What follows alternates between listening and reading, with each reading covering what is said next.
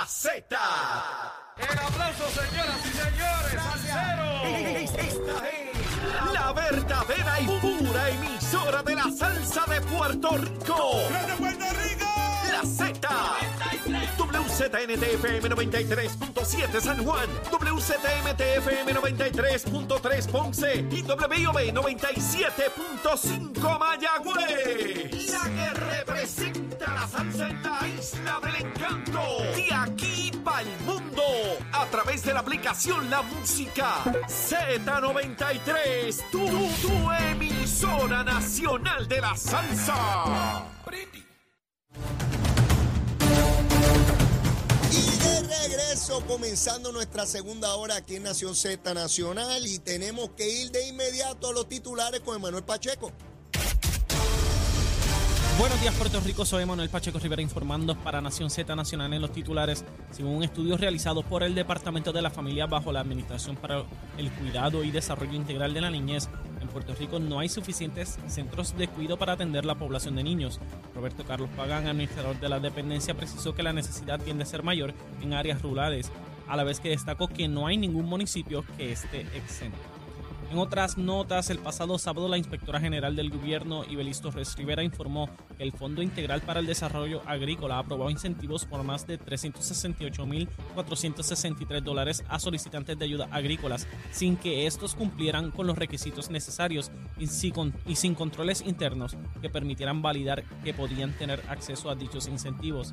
Según declaraciones escritas de Torres Rivera, la oficina del inspector general encontró que en el 100% de los expedientes evaluados faltaba la documentación, la documentación mínima requerida para evaluar la concesión del incentivo y aún así el Fondo Integral para el Desarrollo, Desarrollo Agrícola procedió con la aprobación de los incentivos. Por otra parte, el director ejecutivo de la Autoridad de Transporte Integrado, Josué Menéndez, informó que para febrero de 2024 la ciudadanía podría contar, utilizar una tarjeta única o Smart Card para acceder a los servicios de transporte que ofrece el gobierno en la zona metropolitana, incluyendo el tren urbano, los autobuses públicos y las lanchas de Cataño y San Juan. Hasta aquí los titulares, les informó Emanuel Pacheco Rivera. Yo les espero en mi próxima intervención aquí en Nación Z Nacional, que usted sintoniza a través de la emisora nacional de la salsa Z93. Estás con Nación Z Nacional por el Habla Música y Z93. Y de regreso aquí en Nación Z Nacional, mi amigo, está como todos los lunes el buen amigo, licenciado Cristian Sobrino. Cristian, Sa- saludos. Saludos, Leo, y saludos a toda la audiencia dentro y fuera de Puerto Rico. Bueno, ahora personal y públicamente agradecerte que hayas Mil- quemado el cañaveral como corresponde, a la altura y a las expectativas que teníamos, por supuesto, y hasta allá, hasta Irlanda llegaron, Eh. eh, do- eh, ¿cómo se llama? Comunicaciones del buen trabajo que realizaste. Co- Como dije, yo creo que el segundo día que estaba, después, de- cuando estaba haciendo la sustitución, mis respetos a ti y a todo el mundo que tiene que estar hablando una hora corrido en radio, en televisión, porque eh, yo lo decía, uno pensaba que estaba hablando por 10 minutos y cuando miraba el reloj habían pasado dos. Era, era horrible. No creas, Cristian, cuando yo comenzaba hace año y pico atrás, pues de igual manera tenía grandes preocupaciones, ¿verdad? Con el tiempo, como todo, uno se acostumbra y, logra desarrollar los temas. Lo más, lo más retante en este tipo de esfuerzos es que hay temas que son recurrentes. Sí. Como tú lo abordas de manera tal que no acabes diciendo exactamente lo que ya habías dicho. y que la gente diga, ¿y este a qué se dedica? ¿no? Y que no sea un disco rayado. Exactamente, cómo tú puedes enfocar y analizar y, y- y es un esfuerzo continuo. Yo estoy pensando en el programa, tan pronto salgo de aquí, ya estoy pensando en el de mañana y abordando los temas y viendo lo que surge. Y a tono con eso, Fue Cristian, una experiencia, definitivamente. vamos arriba, vamos arriba. Ya yo sé que cada vez que tenga un asunto, este, te llamo. No lo abuse. Este, no, no, no. Que empieza a pagar factura, pasar Mira, factura. Mira, siempre con discreción. Siempre con discreción. Cristian, eh, se ha discutido nuevamente, toma fuerza, o por lo menos en la discusión pública, la posibilidad de alianzas entre el Movimiento Victoria Ciudadana y el Partido Independentista. ¿Has visto alguna evolución en esto? ¿Qué posibilidades le ves? ¿Cuán real es esto? ¿O esto es un asunto mediático que se va con el viento? Bueno, yo creo que hemos tenido un fin de semana bastante provechoso donde varias personas que todas indi- todo indican que van a correr en la elección del 2024 nos están diciendo en blanco y negro quiénes son y en qué creen. Ajá. Y el caso de la alianza creo que fue un ejemplo hermoso de esto.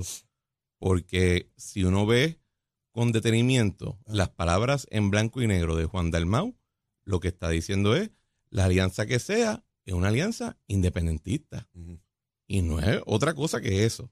La única, el, único puesto que él aparentemente reconoció, reconoció algún tipo de, que el PIB estaría dispuesto a ceder, expresamente fue el caso de San Juan, de la alcaldía de San Juan, siempre y cuando fuera Manuel Natal el candidato. Y que evaluarían quizá otras posiciones en la legislatura. Pero aparte de eso, ellos van a correr su plancha, ellos van a correr. Él dijo en, en tanto que iba a ser el candidato a la gobernación, que necesitaba tener su propio candidato a comisionado residente. Así que la alianza que sea, que quede perfectamente claro para todo el mundo, es una alianza independentista para seguir la agenda tanto de estatus como económica de izquierda de ese partido y se acabó el tema. Para que después no estemos un año adelante eh, escuchando a ellos mm. diciendo, no, no tiene nada que ver con estatus, esto es buen gobierno. Hoy, en el 2023, en abril del 2023, están diciendo en blanco y negro que es lo que hay. La alianza yo creo que dentro de todo es más un asunto de mercadeo. Mm. Van a llevar un pleito que saben que van a perder porque la ley es clara y la constitución no dice nada absolutamente sobre esto de, eh, candidaturas coligadas ni mm. que todo el mundo tiene un derecho a hacer lo que le dé la gana, no importa lo que diga la ley. Eso no es lo que dice la constitución. Mm. Van a perder para después poder decir que esto es otro ejemplo del bipartidismo corrupto, etcétera, etcétera, etcétera y seguir con el mismo eh, libreto de la última vez. Lo que pasa es que yo creo que eh, lo poco gusta y lo mucho enfada mm. y lo demasiado enca eh, no es lo mismo. no es la misma situación del 2020, no es la misma situación que con el COVID. Las dinámicas han cambiado y lo que vemos es que hay cero propuesta de algo nuevo o de algún tipo de visión más allá de que el PIB sigue siendo el Partido Independiente de Puerto Rico. Eso es lo que creen, eso es lo que empujan más nada, y que dentro de Victoria Ciudadana ellos están dispuestos a cooperar con independentistas de allá adentro. Pero eso no que no sean independentistas, fue chicaca. Eso podrá ser sorpresa para sectores fuera de, de la opinión pública en general, pero no para la gente de Victoria Ciudadana, que la inmensa mayoría son independentistas. Claro, pero yo, yo creo que había personas en Victoria Ciudadana que tenían una esperanza de que iba a ser más para el lado de ellos. Ah, ya. Eh, pero Mira, al final del día, ¿cuáles son las grandes propuestas de ambos movimientos? Ninguna. No tienen ninguna propuesta ni de la, gerencia. La única propuesta que yo he visto es que no sean los que han estado antes. es, odiar, es a los PNP y los populares. Sí, que esos son malos y ellos son buenos. Nada. Exacto, más nada. Eh, las medidas que han tratado de adelantar en la, en la legislatura o no han prosperado o son un desastre o las que han prosperado han sido derrotadas totalmente en la por la Junta de Supervisión Fiscal eh, no tienen pie de cabeza muchas veces. Eh, así que de nuevo, no hay nada ahí. Y yo creo que es importante que uno diga, esto es lo que hay, pero no lo digo porque me lo estoy inventando. Es porque eso es lo que Juan Dalmau dijo en el periódico. ¿Verdad? Y eso fue lo que él dijo en blanco y negro. Y siendo Natal el, líder mayor que tiene ahora mismo Victoria Ciudadana, probablemente eso es lo único que él busca, que lo apoyen a él en San Juan, no le importa nada más. Bueno, si uno, si uno lo ve, ve fríamente el punto de vista numérico, si el candidato del PIB en San Juan en el 2020 no corría y por, y por magia, ¿verdad? Manuel Natal se llevaba todos esos votos, Manuel Natal sería alcalde hoy. Eso es real. Pero, de nuevo, tú, diste ahorita el ejemplo de Rogelio, del partido, ¿cómo es que se llamaba? El, el Coquí, este. Eh, puertorriqueño por Puerto Rico, sí. Porque obviamente hay puertorriqueños en contra. Eh, estos slogans, ¿verdad? Así que si ellos creen que es que esa base está, todavía está ahí idéntica, no va a haber ningún tipo de fluctuación, pues yo creo que se van a dar una sorpresa bien, bien grande. Si ocurre lo que parece, que corre eh, Juan Dalmao y otra vez derrotado a la gobernación, si ocurre como parece que Manuel Natal aspira nuevamente a San Juan y pierde otra vez, ¿Tú crees que este asunto de partidos nuevos cesa otra vez por un periodo de tiempo o seguirán en ese esfuerzo? No, yo creo que dentro de todo, cuando en el 2012 se abrió la puerta a tener partidos pequeños y, todo este revolú, ¿verdad? Eh, yo creo que en la medida que ese mecanismo sigue siendo una manera viable para que ciertos personajes puedan eh, conseguir un guisito con fondos públicos y recibir atención mediática, etcétera, van a seguir haciéndolo. Así que si no es Victoria Ciudadana, harán otro partido, o sea, parte, gran parte de Victoria Ciudadana, su liderazgo. 15 minutos antes eran el Partido del Pueblo Trabajador y antes de eso eran otra cosa. O sea, en la medida que sea una manera de continuar financiando el estilo de vida que ellos llevan, pues no creo que van a parar. La pregunta es, ¿qué efectividad van a tener una vez se compruebe que, que no tienen el nivel de apoyo Viabilidad electoral. que mucha gente cree que eh, están especulando que tienen basado en lo que pasó con el 2020? Sí, la- las proyecciones que están haciendo hacia el futuro son gigantescas. Sí. Al punto de que pueden derrotar No, son, PNP, van a tumbar, no, van a tumbar. Ellos, to- todos ellos te dicen, el Partido Popular está muerto, nosotros vamos a ser el nú- número dos y después vamos detrás del PNP. Esa es la, esa es la Sí, sí, retórica. sí, sí. Eh, vamos a ver. Es en grande, es en grande la cosa. No, es Y esa ley electoral que tanto que no saquen préstamos. esa ley electoral que tanto combaten permite que haya un senador independiente en el Senado y que haya habido dos candidatos independientes a la gobernación, Pero, Alexandra Lúgaro y Eliezer Molina. pero si la misma ley electoral que ellos, ellos critican de que, de que es antidemocrática, etcétera, le dio a Puerto Rico la legislatura más plural que ha existido La más. desde la época guácara de los partidos Unión y las mogollas y todos esos revoluces. Antes de eso no había ocurrido No, esto. no, cinco partidos políticos. Así que, ¿cómo es posible que la misma ley electoral que te, que te produce ese resultado claramente plu- pluralista, que le dio acceso a, a cuatro legisladores de Victoria Ciudadana, dos legisladores del PIB, un legislador independiente, dos legisladores de, De de dignidad. dignidad. O sea, Sí, no, Vamos. Y- y- inmenso, inmenso. eh, así Ah, que... y, y al punto donde por primera vez, en el caso del Senado, ningún partido tiene la mayoría absoluta del cuerpo, no llegan a los 14. Partido Popular lo que tiene son 12, necesita dos votos adicionales. Pero lo increíble es que nadie nunca como que, y de nuevo, aparte de los espacios donde yo he estado y traigo el argumento Ajá. y se quedan como que como Windows 95 loading, eh, yo no escucho ese argumento No, eh, pronunciándose, Ah. ¿verdad? Y yo creo que es importante porque al final del día, cuando ellos hablan de la ley electoral del 2020, lo que están es, es una táctica retórica. Yo voy, lo que, lo que, lo que me benefició, yo lo cojo y yo digo pues que yo soy una chavienda. Y lo que, y lo que me salió mal, yo digo que no es que yo no lo hice bien, es que tú eres un corrupto, ¿verdad? Ese es el truco. Pues la, la contestación a eso, francamente, es reírse en la cara y decirle de qué diablo tú hablas. No, o sea, los hechos no te comprueban eso. Mm, mm. Así que vamos a ver qué. Oye, ¿verdad? Si tú me preguntabas que yo pensaba que iba a pasar en el 2020, en junio del 2019, pues yo te iba a decir que iba a ser un escenario bien diferente a lo que ocurrió, ¿verdad? Siempre hay espacio para eventos fortuitos o que ocurra XYZ Claro, y cambie claro. las circunstancias, pero Claro. por lo que yo veo ahora, francamente no lo veo. No veo que puedan hacer, no, que puedan eh, cambiar el cheque que están ofreciendo a todo el mundo.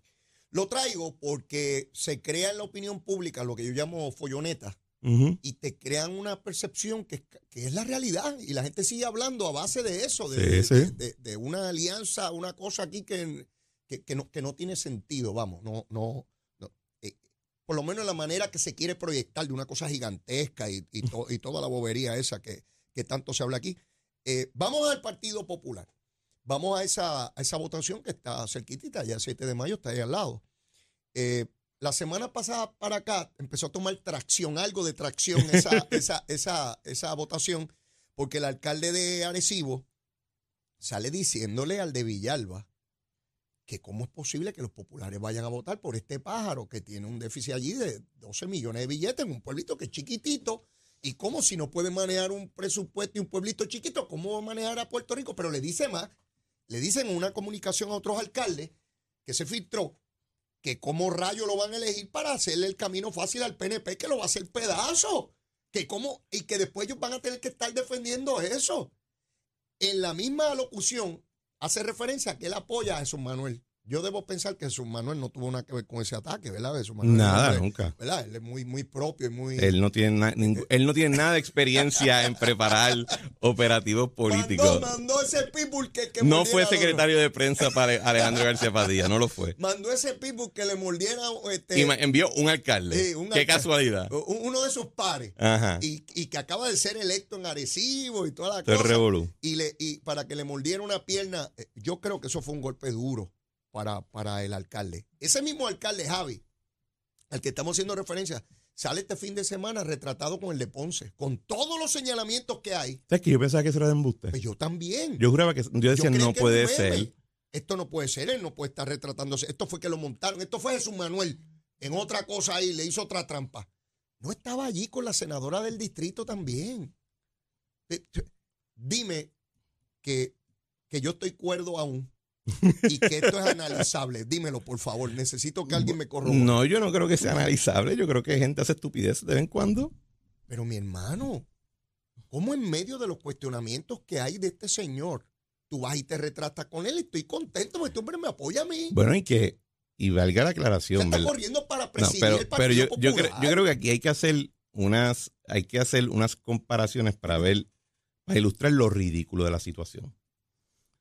Cuando a Pedro Rosselló Ajá. le trataron de hacer el caso aquel de lo de las pensiones, no sé qué, sí.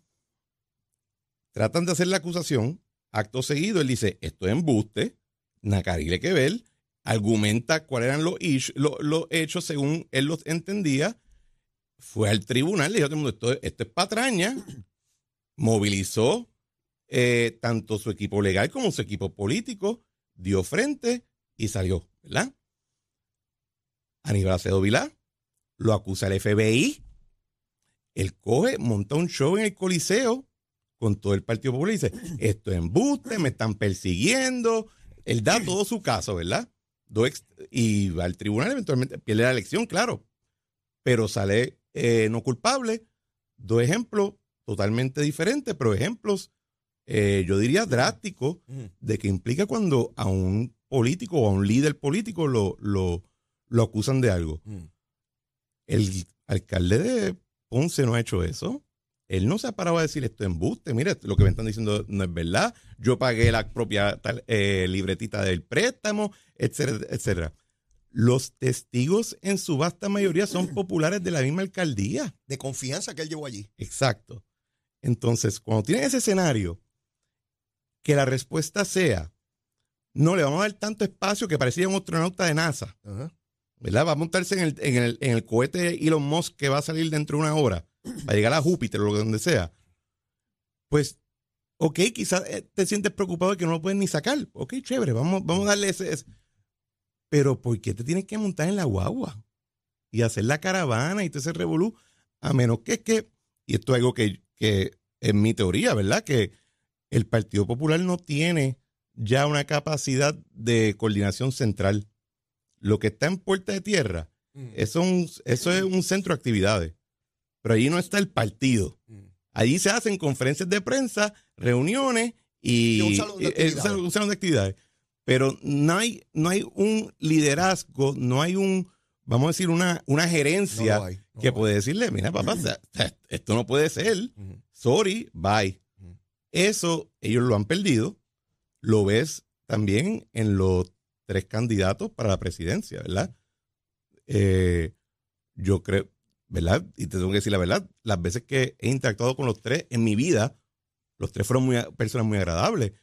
Pero yo creo que si tú me decías, eh, Cristian, apuesta cuál va a ser el presidente del Partido Popular en el 2024, Jamás hubiese puesto un vellón ahí. chacho, o sea, no, no hay break. Pensaba que era un meme también. Pensaría que es un meme. Y pues, cuando uno ve esa situación, dice, ¿qué diantre lo que está pasando aquí? ¿Verdad? Pero, ojo, te están diciendo otro ejemplo de cuando te dicen en blanco y negro qué es lo que representa. Ante Guillito, ante el alcalde de Ponce, ante el senador, el, el que lo declararon rey de Puerto Rico, eh, la respuesta a esas situaciones es espacio, como si estuviésemos en la NASA. Y después, que, na- que nadie se sorprenda. O sea, ¿cómo uno puede aspirar a la presidencia del Partido Popular y la persona que tiene el mayor cuestionamiento público, incluso de sus propios correligionarios, el sobrino de Aníbal Acevedo Vila, Herrero. Yo lo he visto en las redes sociales explicando en detalle el supuesto esquema del alcalde de Ponce, hablando de las sucursales donde se pagaba, quién le entregaba las libras. eso es una cosa que tú no puedes despachar a la ligera, mi hermano. Bueno, yo te diría lo siguiente, olvídate que sea eh, el sobrino de Acevedo Vilá. El secretario de Justicia y todo su equipo de fiscales hizo un referido, el FEI lo acogió. No ha habido ningún tipo de, de, de nuevo, ninguno de, estas, de estos, estos, políticos que han sido acusados, alcalde, en, en, este caso, por ejemplo, el de Mayagüez o el de Ponce, ninguno se ha parado a decir embuste. Mira mi evidencia. Aquí está la explicación. Eso es falso, yo no pagué no, eso. esa no ha sido la respuesta. Eh, y ahí es que uno ve el contraste. Yo, eso que tú planteas, donde no hay un centro, no hay una figura. Para nada. Incluso se perdieron los líderes institucionales. Aquellas figuras que habían sido presidentes del partido, gobernadores. Alejandro está totalmente, eh, eh, perdió legitimidad. Alejandro no le puede decir al Partido Popular qué hacer. Nunca ha podido. Aníbal Acevedo Vilá está descartado también. Podrá hacer comentarios por ahí, pero no es una figura que merezca la credibilidad y respeto institucional. Eh, Luis Acevedo era de los pocos que quedaba, ya prácticamente no sale nada. Melo Muñoz no habla para nada. Eh, la Calderón, decidió retirarse. O sea, no hay ninguna figura institucional que, que, que, salga en estos momentos de crisis y diga, miren, mi gente, es por aquí. Y que los populares digan, escuchen, escuchen. ¿verdad? Siempre habrá quien haga caso y quien no. Claro. Pero alguien que, sea una figura de o que, o que por lo menos diga, y yo, y puede ser también que eh, quizás algunas de, las personas que están involucradas en, esto cogieron una lección negativa de cuando ocurrió el caso de Perello. ¿A qué tú te refieres? Bueno, que a Perello lo, lo acusan, ¿verdad? Y David Berniel se amarró las granadas al pecho y le fue en contra, ¿verdad? Sí. Y acto seguido, pues David Beniel pierde las elecciones. Eh, que no haya sido que hayan cogido la elección de que, oye, si, si aquello fue para nada, pues no vamos entonces a empezar a, tumbarle la cabeza a los nuestros hasta que no sea totalmente necesario. Es, una es lo que tú decías. Eso pasó en el PNP también. ¿Verdad? Que, que, uno, que la gente se lleva lecciones que quizás no son necesariamente la lección que te tienen que llevar. Eh, o, que, o que estás presumiendo que la historia sería de otra manera si hubiese actuado y probablemente iba a ser lo mismo. Así que no veo. Oye, un ejemplo de esto es lo siguiente: o sea, imagínate mm. el vacío hasta cierto punto que están, se está discutiendo quién va a ser el candidato a la gobernación del Partido Popular, quién va a ser el candidato, el presidente del Partido Popular. Presidente ahora y el candidato después. Y toda la efervescencia está con el candidato de comisionado residente, que es Pablo José. La mayor atención se la está llevando la segunda figura. ¿Por qué? Porque toda la gente involucrada ya echaron a aquellos dos a pérdida. Sí. Eso, eso, parece eso es lo que uno ve. Que la candidatura a la gobernación ya se da por descontado. Están mirando a Pablo José y lo miran de dos maneras, por lo menos lo que yo empiezo a percibir. Con la posibilidad o probabilidad de que pueda prevalecer y en su defecto, si no prevaleciera, tratar de hacer un Rosellón 1992, que saque más votos que el candidato a la gobernación por mucho y que se convierta en el candidato a la gobernación para el 2028, donde ya sí tendría la edad constitucional para aspirar a la gobernación. Sí, o, que de alguna manera u otra pueda, pues, ya para ese tiempo va a tener más experiencia, un poquito mayor. Las apuestas, a la gobernación ya empiezan a ser hacia el 28. Pero, empiezan a entregar, por lo menos mucha gente con la que yo hablo, me dice, Leo, está difícil esta, es bien complicado, este es para el 28. Y, entonces están mirando esa figura, lo cual dice mucho de un partido, este, porque esto es un partido histórico, institucional. No estamos hablando aquí de victoria ciudadana, ni estamos hablando de dignidad. Estamos hablando de, un partido este, que, con, Bueno, cuando el Partido Popular se fundó, pues, habían otros partidos que llevaban también varias décadas. Claro. Y desaparecieron rapidito. Y, todo tiene un nivel de, Todo tiene un ciclo, sí. De, ciclo. Por años se planteaba que para resolver el asunto del estatus había que polarizar esto. Independencia o estadidad. Y mientras el centro estuviese, imposibilitaba ese ejercicio. ¿Estaremos frente a la posibilidad real de desaparecer el Partido Popular y el Partido de Centro y la polarización que lleve a discutir el asunto del estatus como issue principal? No, no creo que esa es que yo no creo que en Puerto Rico hay suficientes personas que te dirían, no en efecto. Yo creo que la decisión es independencia o estadidad. Mm. Cualquiera de esas dos, pero tiene que ser esas dos. Mm. Yo creo que la realidad es que la situación en Puerto Rico es, tú tienes un grupo de gente que tiene convicción por la independencia, pero es un número reducido. Tú entonces tienes una gran parte que dijo ya, determinó ya, si no, si esto vamos a cambiarlo es para ser Estado. Y pues tienes otra gente que son menos, pero un número sustancial que dicen, ay, no quiero ni hablar del tema. Pero no quieren, no quieren irse hacia la independencia, ¿verdad? Simplemente están esperando a que otro tome la decisión por ellos. Eh, porque mira, lo que, mira lo que ocurrió dentro de todo al final del día. El Partido Popular paró de defender las cosas en las que creía. Y al final se quedó sin nada. Porque como no defendía nada, eso era ataque, o sea, ataque eh, argumentativo, planteamiento en contra, etcétera. Y al final del día se quedó siendo un centro de actividades, pero no tienen nada que ellos puedan decir. Si tú eres popular, tú crees en esto. De hecho, gran parte de los ataques que se le hacen al Partido Popular por parte de sus opositores o de gente que estuvo en el Partido Popular es que se convirtió en otro PNP. O sea, que sus propuestas son básicamente las que hace el PNP en términos de todas las cosas, desarrollo económico, seguridad. O sea, no, no hay una diferenciación en propuestas cuando llega finalmente el proceso electoral. Este, parecería ser lo bueno, yo te diría que ya no proponen nada. No, no ha habido una propuesta sólida en absolutamente nada de envergadura, más allá de lo que es el PNP malo. Pero no hay una contrapropuesta, ¿verdad? Ya. Eh, y eso, después de mucho tiempo, tiene un efecto. Pues el efecto también es que a las y media hay que proponer una recomendación de almuerzo que estará a cargo del licenciado Cristian Sobrino. Por lo pronto, vamos a la pausa. Llévatela, chero. Buenos días, Puerto Rico. Soy Manuel Pacheco Rivera con la información sobre el tránsito a esta hora de la mañana. mañana. Ya ha comenzado a reducir el tapón en la gran mayoría de las carreteras principales del área metro. Sin embargo, la autopista José de Diego se mantiene congestionada desde Bucanán hasta el área de Atorrey en la salida hacia el Expreso Las Américas. Igualmente en la carretera número 12 en el cruce de la Virgencita y en Candelaria en Toa Baja y más adelante entre Santa Rosa y Caparra. La 165 entre Cataño y Guaynabo en la intersección con la PR22, la PR5 desde Naranjito, así como algunos tramos de la 167 y la 199 en Bayamón. Además, la 176, 177 y la 199 en Cupey, así como la autopista Luisa Ferré entre Montelledra y la zona del Centro Médico de Río Piedras, y más al sur en Caguas. Además, la 30 desde la colindancia de Juncos y Burabo hasta la intersección con la 52 y la número 1. Ahora pasamos al informe del tiempo. El Servicio Nacional de Meteorología pronostica para hoy un aumento en el potencial de aguaceros en toda la región ante la llegada de una vaguada que se moverá por el archipiélago durante el comienzo de la semana. El interior del suroeste tendrán las lluvias más fuertes y existe riesgo elevado de inundaciones urbanas y de riachuelos. Las temperaturas alcanzarán los altos 80 grados en las zonas costeras y los bajos 80 grados en las zonas montañosas y los vientos estarán del este-noreste de 10 a 15 millas por hora. Hasta aquí el tiempo les informó Emanuel Pacheco Rivera. Yo les espero en mi próxima intervención aquí en Nación Z Nacional que usted sintoniza por la emisora nacional de la salsa Z93.